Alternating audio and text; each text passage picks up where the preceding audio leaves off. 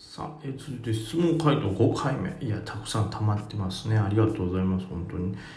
えー、次はこれですかね。ローラーさん。梅木さんがスイングトレードする際に参考にされた方やサイトがあれば教えていただきたいですということで。まあ、サイトっていうと難しいですけど、まあ当然、いわゆる株単とかトレーダーズウェブとか株式新聞とか、えー、いわゆる株の情報サイトはまあ一通りもちろん見ますし、ただまあそれに載ってる情報をそのまま鵜呑みにして買うってわけじゃないんですけどそれもありあとは SNS のこう皆さんのこうツイートの注目度ツイート量とか見たら注目度が分かるんでそれも含めて、えー、加味してっていうのもありますしあとはあのいわゆる掲示板とかを見て、まあ、もちろん情報の審議があるんでそれも全部鵜呑みにするわけにはいかないんですけど、えー、それも見たりとか。あとは何でしょうね。えー、あとあれですかね、あの、IFIS 株予報みたいなのとかを見ると、なんていうんですか、あの、決算の日が出たりとか、まあ、決算の今までのデータも結構出ますんで、そういうのも見ますし、あとは、えー、まあ、単純に四季報、ね、まあ、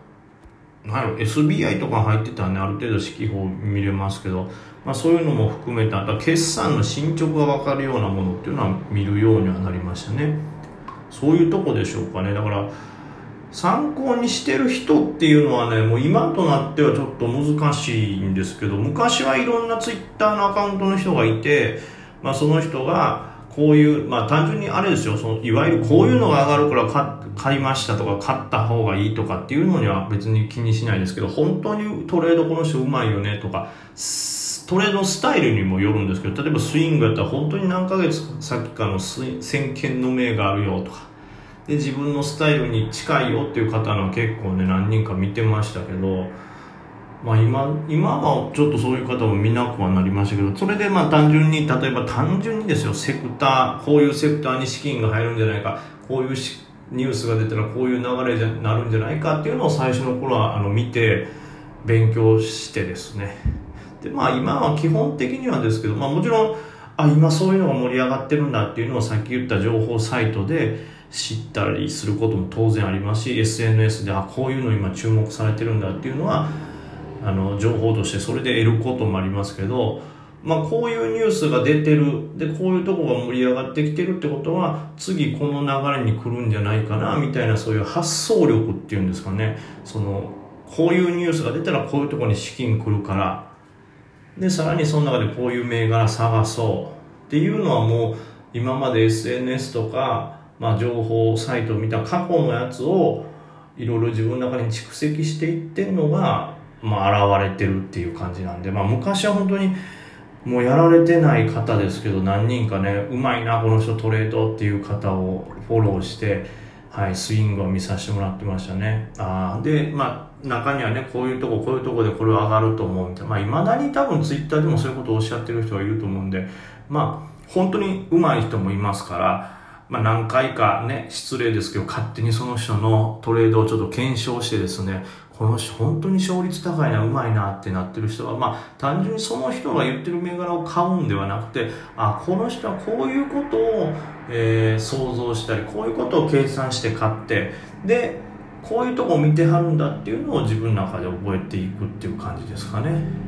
で、それで貯めてきたものが今、ちょっと自分なりに考えるのに役立ってるなという感じなんで、ちょっと今、直近でこういう人がこれうまくてすごいとかっていうのはちょっと僕の方でわからないんであと皆さんの時間軸によってもその上手い人下手な人っていうかその勝率も変わってきますからなんかまず自分に合ったトレードスタイルででちょっと検証でもしてあこの人はうまいなっていう人の考え方をちょっと参考にさせてもらってその考え方でいろんな情報サイトや指揮法を見て、え、銘柄を絞っていくっていうことががいいんじゃないかなと。まあいいんじゃないかなというか僕はそういうやり方になってますね。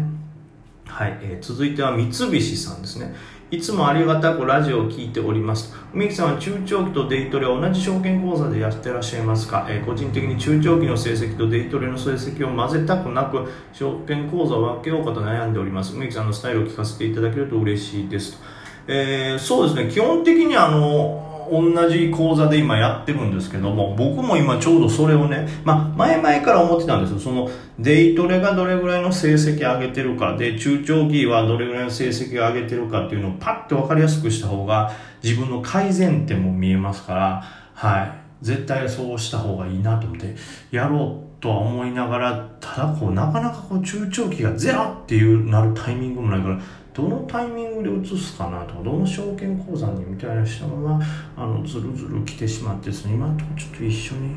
なってくるんですけど分けた方がいいんじゃないかなとは私も思いますけど、はい、やってない僕が言うのもあれですけどまあただ1個あるんですよねそのトレードをバッてやるときに証券口座1回切り替えなあかんとかそれこそこの前みたいな暴落になった時にこっちでこれとこれを売ってああこっちはこの口座ああっていうパニックを誘発しかねないと。まとめてる方がいいっっていう可能性もありますけど。まあしっかりと自分の中でちょっと怪しいな成績がっていう時はもう分けた方がいいですよね考えやすいし。ただこうあのパニックになってしまうとかっていうマイナス要素があるなら一緒にやった方がいいですしちょっと自分の中でどっちの方がメリットがあってどっちの方がデメリットが多いのかとかをちょっと検証してやった方がいいかなと。僕は多分分けた方がいいよなって思いながらもスピード感が必要な時があるんでもうちょっと僕がその落ち着いているその複数の証券口座を見ながらトレードをスムーズに判断できるというスキルがつけば確実に分けるかなとは思いますね。挑戦するかなとは思います。はい、えー、続いてですね。これ長落ちぶれてすまんフューチャーお衣装やってお衣装食らって持ってるやんか。もう分からんけどフューチャリングしてるからいいんか。いいことはないわえ日々お忙しい中いかがお過ごしでしょうか？私は元気チェスということで、もうこれが元気というかもう疲れを感じる神経がぶち切れてる状態でしょうね。あの、いわゆる、あの、ヤンキー漫画に出てくる痛みを感じないタイプというか、もう絶対にやられるやつですけど、それは。えー、いつも長いと言われてますように手短に質問です。もう長いね、もう、もうすでに3月は、明日から3月、3月はマーチ経った方ということで、もう、いいですか？その時間滑りに受けの量に対する楽しさに対してかかる時間が長すぎて濃度が非常に薄くなってしまいますから。はい、3月第2週金曜日といえばメジャー S q そうですね。メジャー S q の時、梅さんはどういうところを意識し、注意しながらスイング銘柄をトレードされてますでしょうか？日にちが近くなるまで特に気にせずトーレドですか？トレードな、大事なとこ伸ばすな、間違えて。えー、やはり週末戦闘ヘッジマンなのでしょうか？兼業ゆえデイトレだけでの厳しさを感じ、スイングもやっていこうと思う私に、その時の地合などはあると思いますけど、差し支えなければメジャー S q 前のえポイントアドバイスなども言ってくれたらと思いますと。えー、まあそうですね。これまあ難しいんですよ。そのメジャー S q だからといって下がるとか、メジャー S q 前だからって上がるっていうわけでもなく、まあどちらかというとメジャー S q 前ってそのメジャー S q があることを恐れてやっぱり皆さんこうなんか怖いでしょう。この今の落ちぶれさんの発言もそうですけど。なんか恐怖を感じるために出来高がね、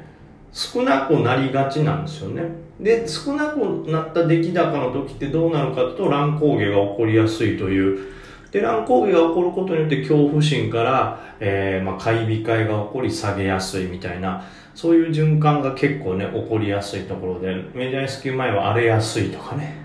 あの、下がったりもするみたいなことをね、言われてますが、まあ、やっぱり結局メジャー S q に向かう前の動きによってねその上に向かうのか下に向かうのかってニュースによっても変わりますし、まあ、それが現時点ではわからないんで基本的にはその日が近くなるまでは気にせずトレードしますね。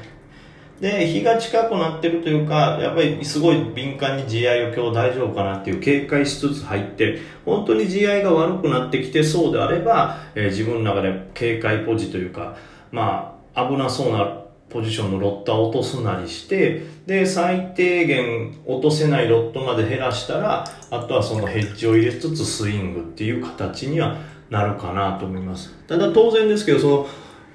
ね、日が近くなるにつれてそのどんな空気感だっていうのも分かってくるんでその空気感的にこれ意外に恐怖心があるけど意外に下硬いなっていうことであればそれほどヘッジは入れないんでしょうしまあね、もういろいろちょっとごちゃごちゃ言いましたけど、基本的に言ったら近くになるまでは特に気にせずトレードします。